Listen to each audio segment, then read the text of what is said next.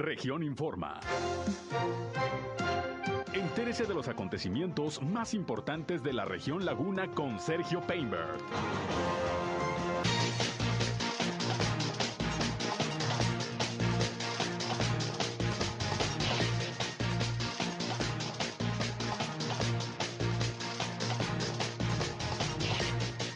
Advierten en el estado de Durango un repunte de casos de COVID-19.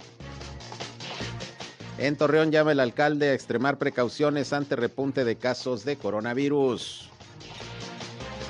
El gobernador de Coahuila, Miguel Ángel Riquelme, anuncia también que se reforzarán las medidas sanitarias para evitar un rebrote de casos de COVID y hoy en Torreón encabeza la reunión del subcomité de salud.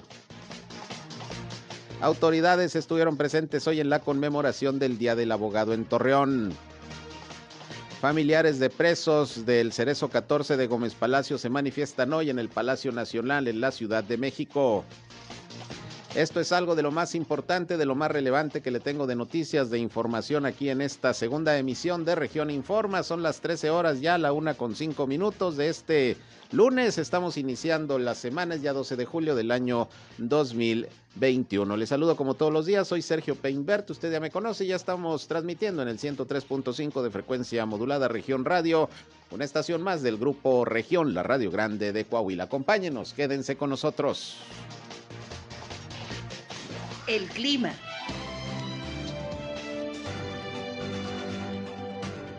tenemos solamente un 40% de posibilidad de precipitación. Si es que se llega a presentar, sería una precipitación mucho, muy ligera después de las 8 de la noche.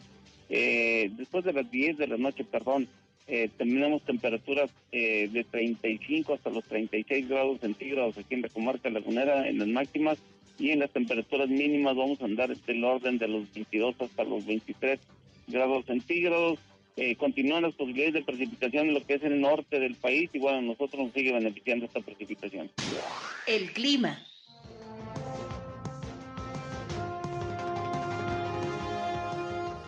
Bien, ahí tiene usted el reporte climatológico, sigue, sigue el pronóstico de lluvias ligeras, pero finalmente hay humedad, el cielo ha estado nublado prácticamente toda la mañana, hasta ahorita empieza a salir un poquito el sol, pero bueno, estamos pendientes de las condiciones climatológicas como todos los días aquí en nuestros espacios noticiosos. Y bueno, recuerden que nos pueden llamar si tienen algún reporte, comentario, sugerencia, punto de vista, alguna crítica. Aquí les atendemos con mucho gusto. Nuestra línea 871-713-8867, 871-713-8867. Nos pueden llamar o mandar mensajes de WhatsApp. También estamos en redes sociales, nos encuentran en Facebook y en Instagram en región 103.5 Laguna. Estamos transmitiendo en vivo y en directo por Facebook Live nuestro espacio noticioso, como siempre, a través de esta red social. Y recuerden que yo estoy en Sergio Peinber Noticias, en Facebook, en Twitter, en YouTube, en Instagram y en sergiopeinber.com, mi portal web de información que les invito a visitar. Y ahí están nuestros enlaces para que entren a escucharnos en nuestras transmisiones de radio. Y bueno, vámonos, vámonos rápidamente con la información. Yo le agradezco como siempre al director de Tránsito y Vialidad de Torreón, Alejandro Gutiérrez Zamudio, que nos eh, tome la llamada. Vamos a ver qué resultados del operativo alcoholímetro este fin de semana. ¿Cómo está, director? Buenas tardes. Muy buenas tardes, Sergio. Eh, muy bien, a tus órdenes. ¿Cómo les fue este fin de semana con el operativo alcoholímetro? La segunda semana, ¿no? Sí, la segunda semana. Eh, hemos estado trabajando con los operativos fijos los fines de semana pero continuamos con los operativos de sobrevigilancia toda la semana. ¿Cuántos detenidos? ¿Cuántos vehículos al corralón? ¿Cómo les fue? Fueron 13 detenidos, 13 vehículos por alcoholemia en, en los tres días. Pues pocos, ¿no? Menos que el año, que el año pasado, que la semana pasada, perdón. Así es, así es. Estamos tratando de, de ser lo más vistosos posibles, este, y gracias a ustedes, los medios de comunicación, eh, la gente se está dando cuenta, está tomando conciencia.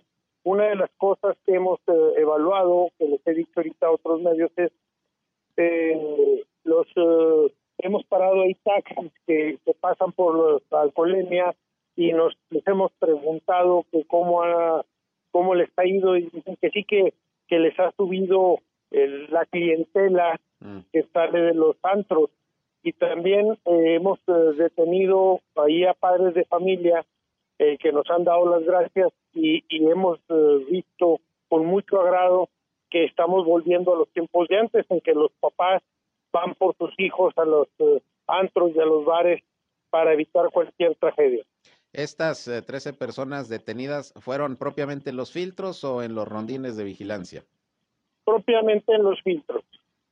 Eso es. ¿En dónde los instalaron en esta ocasión, director? ¿Perdón? ¿En dónde los instalaron ahora los filtros de revisión? Ahí en City Club y aquí en Hipermarket de Independencia. En Eso es. total fueron 16 detenidos, 13 sobre vigilancia y 16, eh, y 13, perdón, en los eh, operativos filtros. Eso es. Entonces, eh, consideran que ha habido buenos resultados, digo, desde el momento en que bajan las detenciones. No, no sé el número de accidentes, eh, si también eh, bajaría, sobre todo por la cuestión del alcohol. El total de accidentes en la semana fueron 101 y fueron 4 por alcoholemia. Entonces hay que esperarnos para ver qué curva, cómo se va presentando las, las estadísticas, para ver cómo está funcionando.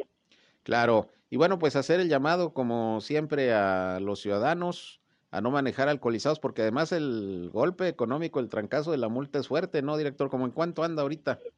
Así es, es, es más el, el golpe que se dan los carros, pero eh, sí, se los pido, la persona que no quiera que le cobren multa, la persona que no quiera verse detenida ante el Ministerio Público, les, les pedimos de favor que, si toman, nomás no tomen el volante, o sea, es lo único, se les detiene no por tomar bebidas embriagantes, se les detiene por manejar en estado de ebriedad.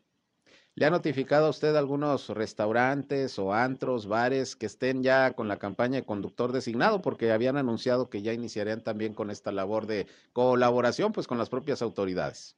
Sí, de hecho, el gobierno del estado les eh, implementó ahí los tótems para que empezaran a medir ahí algunos clientes. Este, nosotros seguimos con, digo, con sobrevigilancia y hemos estado yendo el eh, presidente de tribunales y su servidor a diferentes eh, bares y antros a pedirles de favor que, que las personas que vayan a, a conducir que lo hagan en forma consciente y sin haber tomado bebidas embriagantes. ¿Cree usted que se sigan evadiendo los filtros, que se sigan dando el pitazo por ahí, sobre todo los chavos a través de redes sociales, que era una de las eh, cuestiones que usted hacía ver a la hora de, de implantar nuevamente este, este sistema, ¿no? Sí, así es. De hecho, eh, los fines de semana ahí en el departamento de radio que se llama Omega, el de tránsito, eh, nos hacen llegar las eh, páginas de los muchachos o, o gente joven o no joven Mm, que hace uso de ese tipo de avisos. Eh, lo único que tenemos que, que hacer es pedirles de favor que no lo hagan porque probablemente les estés avisando a una hermana, a un hijo, a un sobrino y él eh, pueda perder la vida por, por evadir eh, irse por otra ruta. ¿Qué pasa cuando se van por otra ruta? Que no conocen ese- esas vías, entonces no saben si es alto, si es isla. Entonces, en el estado que se encuentran y manejando por vías que no conocen, aumentan el riesgo. Claro, pues ahí está el llamado, como siempre, a la conciencia de los ciudadanos. Lo que hemos observado también, director, son muchos accidentes de motociclistas. Sí, así es. De hecho, eh, tuvimos una reunión con el mando especial y en forma pues, pronta vamos a implementar nuevamente los operativos para para re- revisar las eh, la, primero por las eh, documentaciones y los equipos de seguridad de ese tipo de vehículos. Muy bien, ¿cuándo iniciarán estos operativos nuevamente? Eh, nos va nos van a hacer el, el llamado el mando especial eh, por parte del coronel Pastrana. Muy bien, pues vamos a estar pendientes porque sí, también son bastantes los accidentes que hemos visto de motocicleta. De hecho, allá en San Pedro el fin de semana murieron dos personas en un personas. accidente de esta naturaleza, un choque entre una es. motocicleta y un vehículo. Entonces, pues también hay que tomar en consideración eh, esto que está ocurriendo. ¿Algo que desea agregar, director? Nada, eh, pedirles como siempre a la ciudadanía que tengan eh, la conciencia de no manejar en estado de ebriedad porque pueden ocasionarle a personas inocentes. Cada quien tenemos libre albedrío. El, el riesgo que corremos a, a nosotros, pues bueno, es nuestra conciencia, pero no tenemos por qué afectar a terceras personas. Les pido de favor, si van a tomar, no manejen. Muy bien, pues ahí está el llamado nuevamente. Gracias, director, como siempre, por contestarnos la llamada. A tus órdenes, Sergio. Gracias. Buenas tardes, es Alejandro Gutiérrez Zamudio, director de Tránsito y Vialidad. Bueno, ahí tiene usted 16 personas detenidas el fin de semana en los operativos antialcohol, 13 propiamente en los filtros, otros tres pues en los rondines de vigilancia que realiza la Dirección de Tránsito y Vialidad, pues el llamado permanente, constante a que si usted va a tomar, pues no maneje. Qué bueno que nos dice que se está aumentando la chamba para los taxis porque les están haciendo el llamado eh, para que vayan a recoger a las personas a los antros, a los restaurantes. Qué bueno, nada les cuesta. Mire, mejor agarre un taxi, le va a costar 50, 100 pesos, pero eh, va a cuidar su vida, la de los demás. Y en términos económicos, pues también cuida su bolsillo, porque donde lo detengan alcoholizado, estamos hablando de más de 14 mil pesos, si mal no recuerdo la cifra, de, de, lo que es la multa y todo lo que se tiene que pagar. Entonces, pues, ¿para qué arriesgarse? Hombre, habiendo tantos taxis, es lo que sobra aquí en, en Torreón los taxis y los Uber y todo, aunque no tengan el permiso los Uber, bueno, de todas maneras están prestando el servicio, pues igual también eh, más vale tener esa seguridad. En el caso allá de, de Gómez Palacio, le informaba por la mañana que también pues hubo varios detenidos en el operativo alcoholímetro, 30, 30 detenidos por manejar en tercer grado de ebriedad, es decir, hasta las manitas, y fueron más de 52 vehículos los que se llevaron al Corralón, esto allá en el operativo de sobriedad, así se llama en Gómez Palacio, no es operativo alcoholímetro, es operativo sobriedad. Y bueno, eso es lo que está informando también la subdirección de tránsito. Y esos fueron los detenidos por tercer grado, pero fueron casi 60 los detenidos en total. Y bueno, eh, los sancionados, más bien dicho, 30 sí fueron al juez cívico eh, por ir en tercer grado y los otros pues la multa correspondiente. Eh, pero estamos hablando de más de 60 personas que fueron detectadas en los operativos de sobriedad en Gómez Palacio también. Entonces, para que lo tome en consideración, como dice el director de tránsito, no ponga en riesgo su vida y menos la de los demás. Por otra parte, mire, hay que continuar observando los protocolos sanitarios porque pues ya en el caso de Durango se advierte por parte de la Secretaría de Salud que está observándose un incremento en la, ocupación hospitalaria por contagios de virus SARS-CoV-2, sobre todo allá en la capital de, del estado. En su reporte semanal, hoy el secretario de Salud, Sergio González Romero, dijo que en la capital del estado, en la ciudad de Durango, se ha comenzado a registrar un incremento en la ocupación hospitalaria por eh, contagios de virus SARS-CoV-2, aunque el estado se mantiene pues en un 30% de ocupación, pero pues de todas maneras ya se está notando un incremento. Y es que dice el funcionario que al estar rodeados por estados donde ya se presentaron casos de la variante Delta de COVID-19 y ante el incremento en el número de casos positivos en las últimas semanas, incluso en jóvenes y niños, que sobre todo se están yendo a vacacionar y regresan contagiados, bueno, pues la Secretaría de Salud de Durango pide nuevamente a la ciudadanía no realizar desplazamientos innecesarios y sobre todo mantener las medidas sanitarias, incluso si se está vacunado, ya que también hay reporte, dice el secretario de Salud de Durango, de dos personas hospitalizadas que ya habían recibido el biológico, que ya habían sido vacunadas y están hospitalizadas cuando supuestamente la vacuna es lo que iba a evitar la hospitalización y obviamente la gravedad de la información que puede llevar hasta la muerte. Por esta razón, dice Sergio González Romero, no se descarta tomar medidas para evitar el incremento en el número de casos, a pesar de que la entidad se encuentra en semáforo de riesgo epidemiológico en color verde. Pero en los estados vecinos, por ejemplo Sinaloa, se han disparado los casos de COVID-19, sobre todo en el puerto de Mazatlán, obviamente, pues con tanta gente que ya está yendo a vacacionar, pues están los contagios. Por eso están aumentando en la capital de Durango, por la cercanía, mucha gente de Durango está yendo a Mazatlán ya en estas fechas de vacaciones y, ahí están, ahí están los contagios. Y en Mazatlán, recuerde que incluso la semana pasada hubo algunas imágenes que se transmitieron por televisión en donde eh, algunos hospitales pues ya están saturados de pacientes internados por el virus SARS-CoV-2. Entonces, pues hay que tener eh, consideración respecto a esto que se está informando. También el secretario de Salud de Durango comentó que en este periodo de fin de cursos se tiene el reporte de por lo menos 20 jóvenes que tienen contagio, aunque ninguno de ellos de gravedad se han registrado más contagios en niños. Fíjese, cuando realmente en todo lo que llevamos de la pandemia han sido pocos los contagios en niños. Bueno, pues aquí en Durango ya se están registrando. Hay dos casos con hiperinflamación, los cuales afortunadamente están fuera de, de peligro, pero bueno, también a los niños hay que protegerlos. Así que sobre aviso no hay engaño. Ya Durango está advirtiendo que hay un incremento en el número de casos de COVID-19, sobre todo en la capital. Y ya hace dos semanas, fíjese, ya desde hace dos semanas, el gobernador José Rosas Aispuro había advertido el riesgo de que se regresara al semáforo amarillo por eh, la ola de contagios que había comenzado ya a registrarse, sobre todo en la capital del estado. Así que, repito, pues sobre aviso no hay engaño, la pandemia continúa y ahora con estas variantes la Delta, por ejemplo, que es en este momento la que está teniendo mayor presencia, no solamente en México, sino en, el mundo, pues ahí está presente. No es que la enfermedad sea más grave con la variante Delta. Lo que pasa es que es más eh, rápido el contagio, es eh, más eh, volátil esta cepa, de manera que el contagio se acelera y se puede contagiar a más personas en un solo momento. Ese es el problema, por eso hay que tomar las precauciones del caso. Y hoy precisamente el alcalde de Torreón, Jorge Cermeño Infante, también llamó a la población para que extremen precauciones en el tema sanitario en el marco del repunte de casos de COVID que ya se registra a nivel nacional.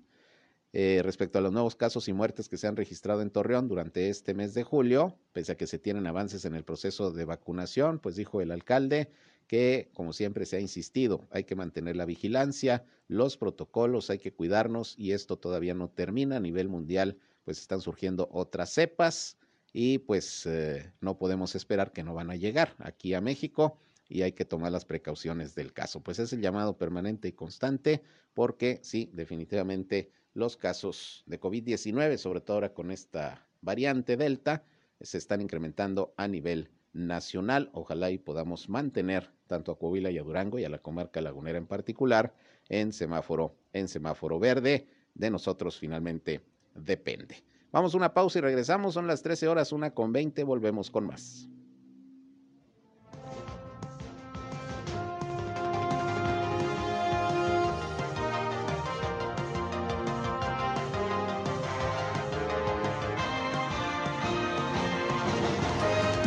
Región Informa. Ya volvemos. Al aire, región 103.5. Continuamos en región Informa. Bien, regresamos. Eh, vámonos con más información. Tengo la línea telefónica Felipe Vallejo. Él es el titular de Medio Ambiente del Ayuntamiento de Torreón. ¿Cómo estás, Felipe? Buenas tardes. Hola, Sergio. ¿Cómo te va? Muy buenas tardes a ti y a todo tu auditorio. Oye, ya no hubo chance el viernes, pero platícanos, ¿a qué se refiere este convenio que firmaron los tres ayuntamientos de Torreón, a través de las áreas de medio ambiente en el tema de reforestación? ¿Cuáles son las acciones? ¿Cuáles fueron los compromisos que se establecieron?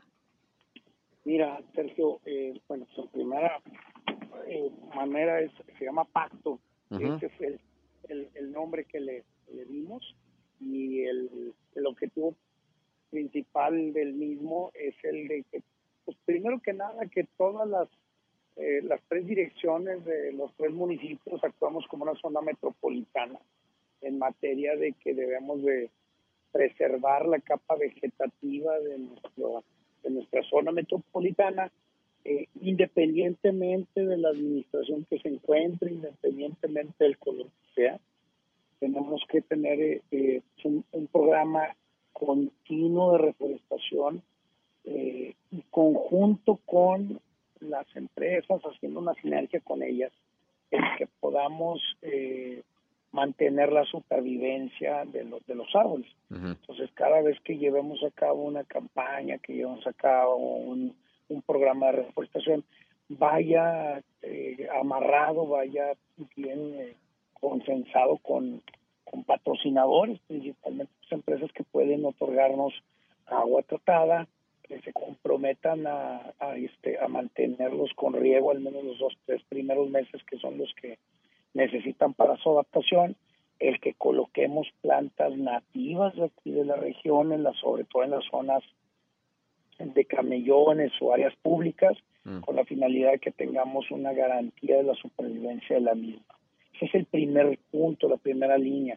La segunda, la segunda parte es el hecho de que tengamos eh, a bien de, hacerle del conocimiento a la ciudadanía que estemos en una el programa continuo de cultura ambiental en donde les hagamos el conocimiento que hay que denunciar las podas excesivas, hay que denunciar las mutilaciones que se llevan a cabo por parte pues de muchos ciudadanos, así como también tristemente de nuestros amigos de CFE, ya ves que se especializan en, en darles unas mutiladas muy severas a nuestra capa vegetativa. Sí, nada más ven un árbol ya ahí pegándole a los cables y llegan sin preguntar, ¿no? A tumbar ahí. Les dan, les dan pero una poda severa mm. con J, ¿no? Como ya sabemos. Y bueno, pues aquí la intención es esa, de que nos lo hagan, nos lo, nos lo denuncien para que nosotros como autoridad correspondiente en la materia procedamos pues con, tanto con, con las, este, en este caso,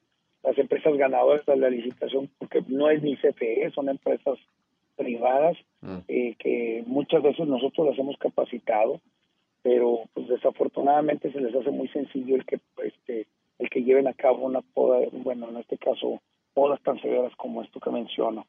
Y el último y tercer punto, Sergio, el hecho de que hagamos este conciencia en ese muy tradición, una, una cuestión muy tradicional de parte de la ciudadanía de encalar los árboles, así como las administraciones, el, el, en la vía pública.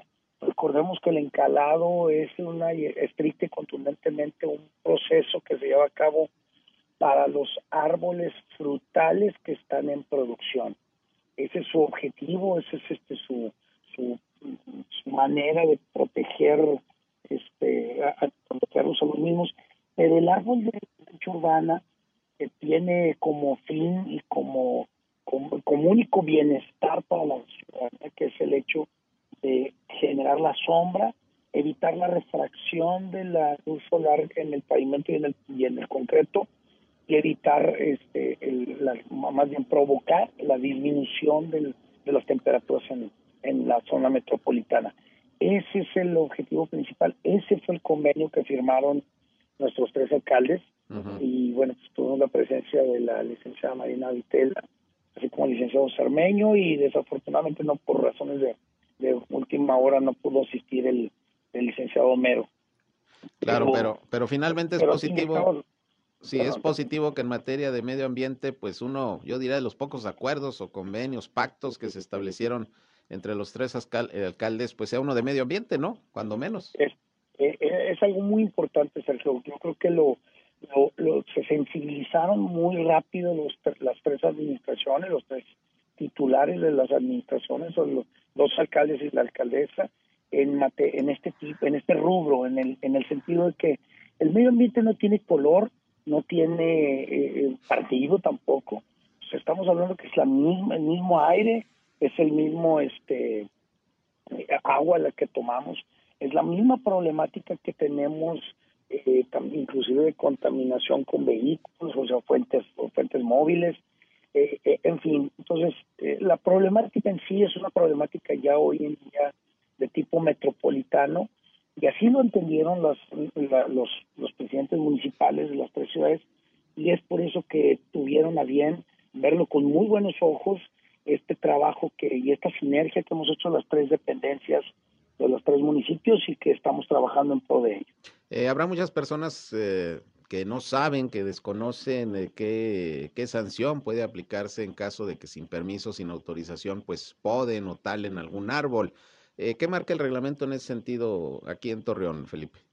Mira, el, caso de que se lleve a cabo una poda, eh, e inclusive también se mencionó mucho eso, las podas de los árboles no son por cuestión de costumbre realizarlas eh, en los inicios de las temporadas primaverales.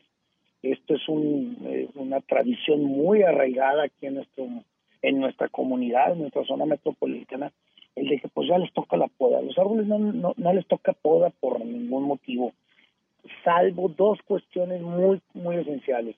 Cuando sus ramas estén construyendo la vía peatonal para que pase la, la, este, eh, todo el transeúnte que está pasando, eh, que está circulando por, por la mancha urbana, y o cuando pues sí hay, hay una, hay un daño a la infraestructura eléctrica, que entonces es cuando se les da las podas de formación. Estas son las únicas razones para poder poder una para poder podar un árbol. Y entonces, si en caso de que la gente lleve a cabo una poda sin autorización, pues en primera instancia, pues dependiendo de la gravedad de la poda, o sea, y llega a ser una mutilación como tristemente llega a pasar en el caso de, de, lo que hemos platicado CFE, puede hacerse acreedores hasta una sanción de 50 árboles por, por cada árbol que mutilaron. Y hay que plantarlos. También, también pudiera llegar a ser la, la máxima, esa es la máxima sanción, 50 árboles. Y el reglamento nos marca que debe de ser un árbol de al menos dos metros de altura con una pulgada de diámetro y es que sea una especie nativa de aquí de la ciudad. Claro, pues eh, imagínate para el que tiene que pagar esa multa, que no es en que no es económica, sino en especie, pues como quiera, buen trabajo, ¿no? Sí, de hecho nosotros todavía lo pusimos más fuera, está en el, en, el, en proceso la, la modificación al reglamento, ya que puede llegar hasta ser de 100 árboles, ya que tristemente hay gente muy inconsciente, mm. por llamarlo de esa forma, que nos ha tocado eh, eh, tener que eh, hacerle frente, gente que inclusive pues tristemente tiene recursos económicos y que se sienten pues con relaciones con, con, con las distintas este autoridades que tenemos en el municipio o en el estado y creen que, que por el hecho de que tienen recursos o tienen relaciones pueden tener la, la facultad de poder este podar o talar un árbol. Claro. Finalmente, Felipe, con motivo del Día del Árbol, que se conmemoró la semana pasada, el día 8 de, de julio, eh, presentaron un libro ahí que creo que está disponible para los ciudadanos en la página del ayuntamiento, un libro sobre los árboles. ¿De qué trata? Sí, mira, es un, es un libro que, que en su segunda edición Bueno, ah, te, estaba te estaba perdiendo un poquito la señal. Ya, ya te escuchamos. es que hubo, eh, entró el, Bluetooth de mi camioneta, pero este, hubo un, hay, hay un hay un trabajo que realizó muy eh, generosa, pero sobre todo muy profesionalmente la administración 2014-2017, que fue la primera edición el, el libro de de, de árboles y plantas en, la, zona metropolitana, en este caso de la ciudad, en donde pues, se nos dan a conocer esa cantidad de árboles que han, primero que nada, los nativos y igual que también los que han sido adaptados a la región.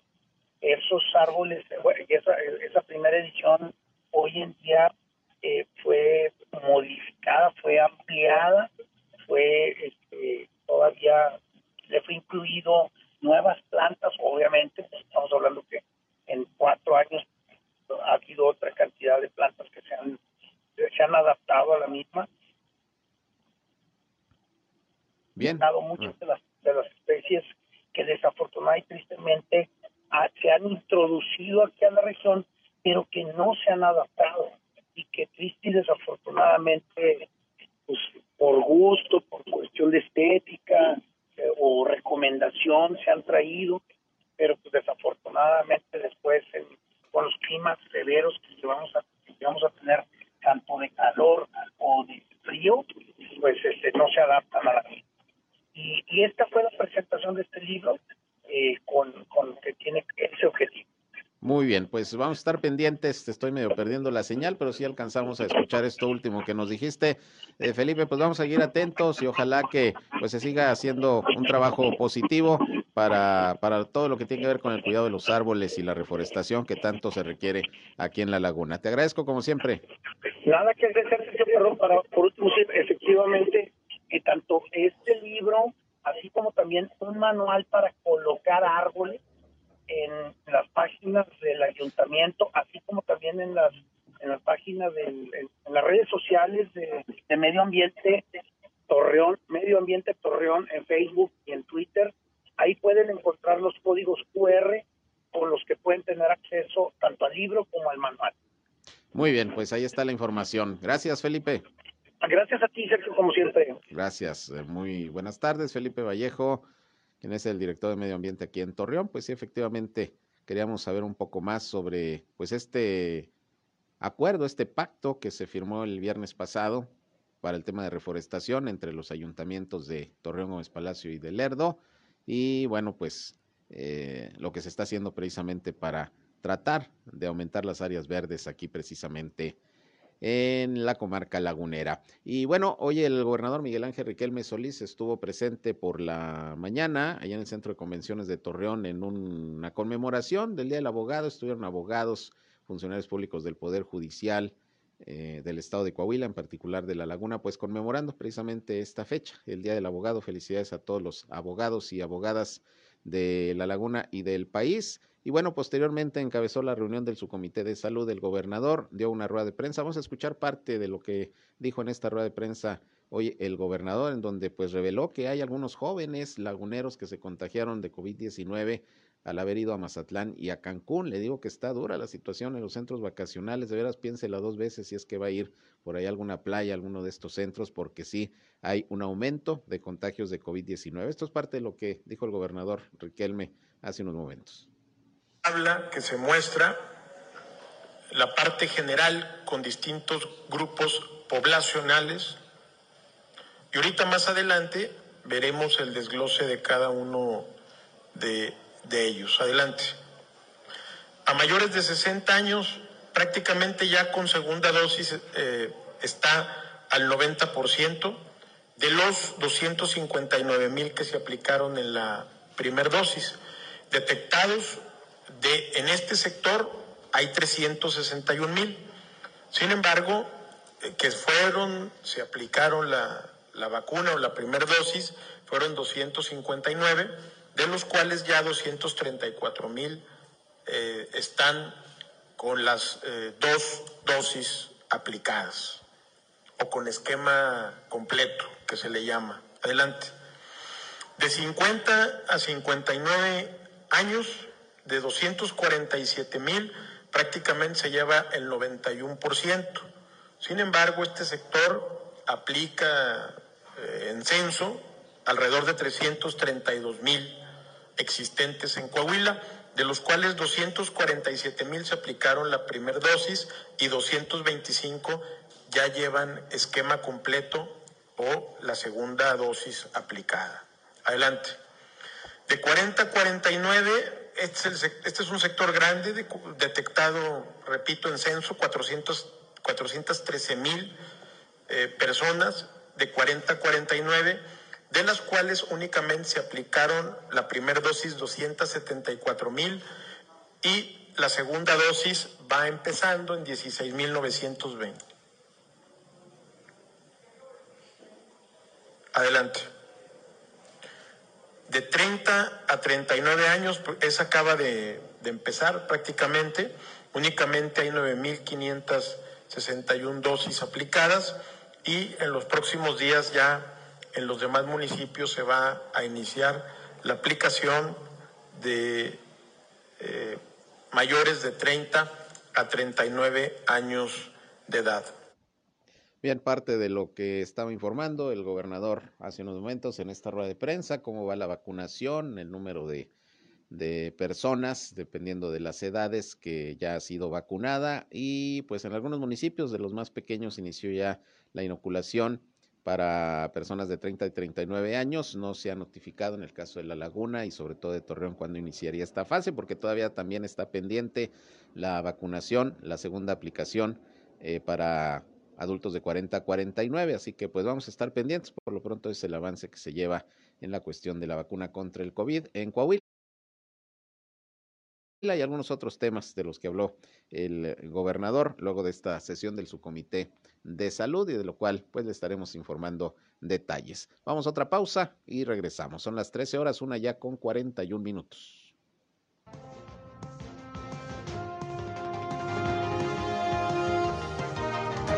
En un momento regresamos a Región Informa.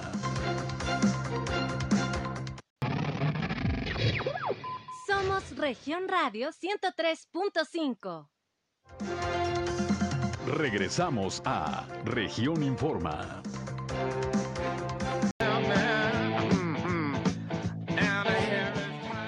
Bien, regresamos, son las 13 horas, las eh, la una de la tarde ya con 45 minutos, sigue nublado, les decía que estaba saliendo el sol, pues no, ya se volvió a meter.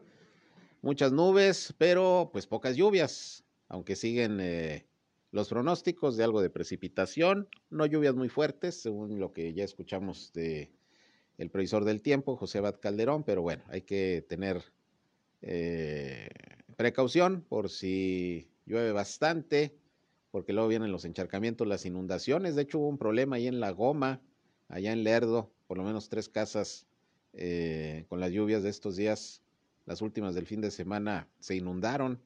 Tuvieron que acudir ahí los elementos de protección civil y de bomberos, pues ayudar a la gente que pues eh, estaba en esta circunstancia. Hubo algunos encharcamientos, bueno, inundaciones, porque dicen las autoridades, es que no son inundaciones, son encharcamientos por eso, si se llena de agua, pues se inunda y se metió agua por lo menos a tres domicilios, no pasó a mayores y bueno, pues esto fue el sábado por la noche y hasta la madrugada del domingo se fueron de ahí los cuerpos de emergencia porque estuvieron ayudando a, a los vecinos afectados pues a sacar todo el agua de sus casas y luego también a limpiar lo que seca quien, bueno, hay que reconocer el apoyo ahí de, de los cuerpos de emergencia, pero bueno, las lluvias van a continuar y vamos a estar pendientes de cualquier situación que se pueda generar. Eh, por otra parte, aparte de la eh, reunión que tuvo el gobernador con abogados esta mañana en la conmemoración del Día del Abogado y también eh, la reunión del subcomité de salud en el centro de convenciones, hoy todo fue ahí en el centro de convenciones, bueno, pues también ahí el gobierno del estado firmó un convenio general de cooperación académica en beneficio de las necesidades del sector productivo del estado y la educación de nivel superior mediante una plataforma digital. Ahí están participando la CTM, la Confederación de Trabajadores de México, aquí en Coahuila, la Universidad Laboral de México, eh, Miguel Ramos Arispe, incorporada a la Universidad Autónoma de Coahuila, y también los tres poderes del Estado, el Ejecutivo, el Legislativo y el Judicial, el rector de la universidad, Autónoma de Coahuila, Salvador Hernández Vélez, dijo que a través de esta eh, plataforma digital se está haciendo posible que los agremiados de distintos sindicatos que ya forman parte de la fuerza laboral continúen con sus estudios para que hoy se fortalezca con la firma de este convenio y establecer sinergia entre los tres poderes del Estado y la máxima casa de estudios de Coahuila junto con la CTM y las instituciones que están participando. Dijo que a través de este convenio se van a abrir oportunidades de estudio en línea, por si a usted le llega a interesar, se abrirán oportunidades de estudio en línea para muchos trabajadores y trabajadoras del estadio por medio de licenciaturas en Derecho, en Contaduría Pública, en, en Administración y en Administración de Recursos Humanos. Mencionó que a finales de este año se va a graduar la primera generación de bachillerato y se trata de 350 trabajadores de la CTM que una vez que egresen también van a tener la oportunidad de continuar con una carrera universitaria a partir de enero del 2022. Así que pues importante este convenio de colaboración de las autoridades de los uh, tres poderes del Estado, la Universidad Autónoma de Coahuila y pues sindicatos como la CTM para que los trabajadores pues puedan cursar sus estudios en línea. Este convenio se firmó el día de hoy también aquí en la ciudad de Torreón. Por otra parte, le decía usted que esta mañana se registró una manifestación allá en el Palacio Nacional eh, durante la conferencia de prensa mañanera, pero también aquí se manifestaron eh, ahí en el Ceferezo número 14 de, Gómez Palacio, que está ubicado, eh, ubicado ahí en el ejido 6 de octubre. Resulta que hoy eh, realizaron estas dos manifestaciones, una ya en la Ciudad de México frente al Palacio Nacional y una también ahí en el Ceferezo, porque están exigiendo justicia ya que dicen que los reos son víctimas de tortura por parte de la nueva administración del penal. Esposas, madres de familia, hijas y hermanas se apostaron al exterior del centro con pancartas para reclamar justicia porque dicen que los internos están incomunicados desde hace seis meses, son amedrentados, los mantienen desnudos, dicen los familiares, además de que algunos otros presentan ya fracturas y demás violaciones a sus derechos humanos. Asimismo, las personas inconformes manifestaron que hace algunos días varios de los reclusos del estado de Zacatecas fueron trasladados a este Ceferezo 14 de Gómez Palacio, por lo que temen por su seguridad y bienestar al enterarse de las condiciones que actualmente se viven ahí. Detallaron que la situación se salió de control desde el pasado 8 de junio con elementos de la Guardia Nacional que irrumpieron en el centro tras el reporte de un presunto motín. Aquí se los informamos, realmente no hubo mucha información eh, de parte de las autoridades al respecto, solo de que había habido una intervención de la Guardia Nacional al interior del Ceferezo. Esto fue el 8 de junio, lo recuerdan ahí los y las inconformes. Y bueno, de ahí derivó uno que le llaman el Código Negro, donde los reos fueron violentados y permanecen varios de ellos incomunicados, negándoles inclusive el servicio médico, y algunos otros fueron trasladados al altiplano con engaños. Pues es la protesta que tienen los familiares de estos internos que se manifestaron hoy. Repito, tanto ahí afuera del Ceferezo de Gómez Palacio, es un centro de readaptación social federal, y también allá en la Ciudad de México, pidiendo la intervención del presidente de la República ante lo que están denunciando. Bueno, pues vamos a ver qué respuesta se da. Por lo pronto, ahí está la protesta. Por otra parte, y hace un rato ya ve que le preguntaba al director de tránsito y vialidad, pues cómo estuvo el asunto el fin de semana de accidentes.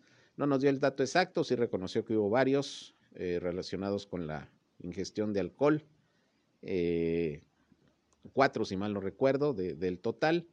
Pero bueno, aquí hay, por ejemplo, uno de los accidentes que tenemos aquí el reporte. Ocurrió esta madrugada, de hecho, poco después de las 12 de la noche, como a las 12.30 de, de hoy lunes. Un conductor que se encontraba en estado de ebriedad provocó daños en tres autos que estaban estacionados ahí en la colonia Torreón Jardín. Eh, esto ocurrió sobre la calle Tulipanes, frente al número marcado con el 329. El responsable eh, manejaba un Hyundai, el Antra, eh, y era un chavo de 26 años de edad de nombre Arat.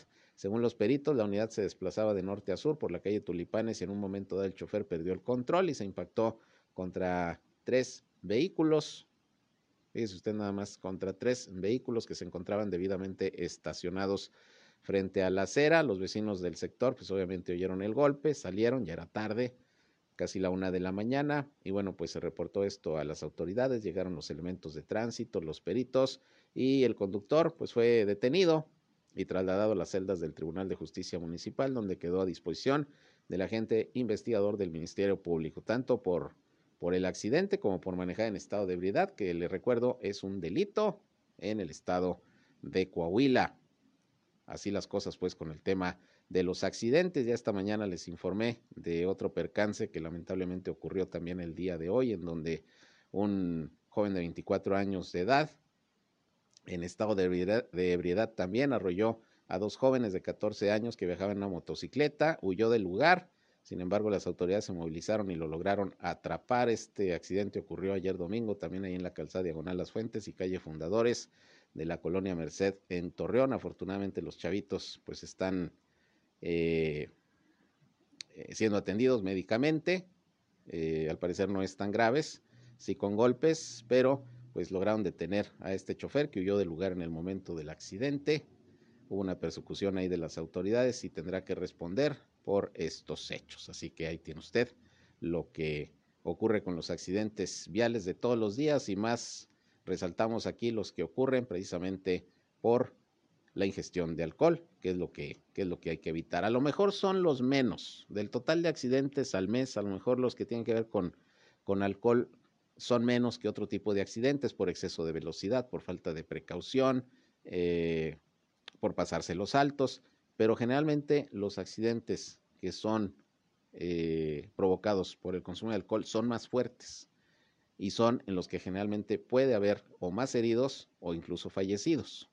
Eso sí está eh, corroborado. Entonces, pues ya saben, manejen, manejen de veras con precaución. Finalmente les comento que Carlos González Silva, presidente de Canacintra aquí en Torreón, dijo que actualmente el sector industrial está operando al 60 o, por, 70% de su capacidad, ya que pues ha sido eh, pues lento, pero constante la recuperación, sobre todo en las ventas.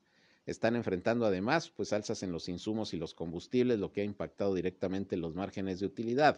El presidente de Canacintra dijo que la recuperación ve en aumento, mejor que el año pasado, todavía no se llega a los niveles del 2019, pero pues dijo que también ha habido diversas afectaciones al sector, como el desabasto de gas natural a principios de este año, así como el alza en insumos como los combustibles y el acero. Dice Carlos González que los insumos están subiendo permanentemente y esto pues no permite que las empresas pues eh, puedan operar eh, al 100% y, ya comenzar con una recuperación mayor, eh, mayor después de lo que fue eh, todo lo, lo, de la pandemia del COVID-19, que fue sus momentos más fuertes, pero la pandemia continúa. Digo que las alzas en los insumos han sido eh, algunos de los problemas que más han golpeado al sector de la industria de la transformación. Y bueno, pues lamentablemente, como nos lo dijo en una entrevista hace unos días el propio presidente de Canacintra, lamentablemente pues no hay apoyos económicos de parte del gobierno federal para las empresas y eso pues también les está eh, haciendo más lento el proceso de recuperación económica, de manera que pues están todavía las empresas, las industrias, sobre todo en La Laguna, en Torreón específicamente, trabajando al 60 o 70% por estas condiciones que se presentan. En fin, pues así las cosas en materia económica. Con esto llegamos al final de esta segunda emisión de Región Informa. Les agradezco el favor de su atención, como siempre, a este espacio. Les recuerdo que a las 19 horas nuevamente estamos con ustedes ya en nuestra tercera emisión, el cierre del día con toda la información, lo más relevante de lo que ha acontecido en la laguna de Coahuila y de Durango a lo largo de este lunes, lunes ya 12 de julio del año 2021. Como siempre, les agradezco su atención. Les invito a que sigan aquí en el 103.5 de frecuencia modulada Región Radio, una estación más del Grupo Región, la Radio Grande de Coahuila. Yo soy Sergio Peinbert, usted ya me conoce, pásenla bien. Buenas tardes, buen provecho. Esto fue Región Informa ahora está al tanto de los acontecimientos más relevantes. Lo esperamos en la próxima emisión.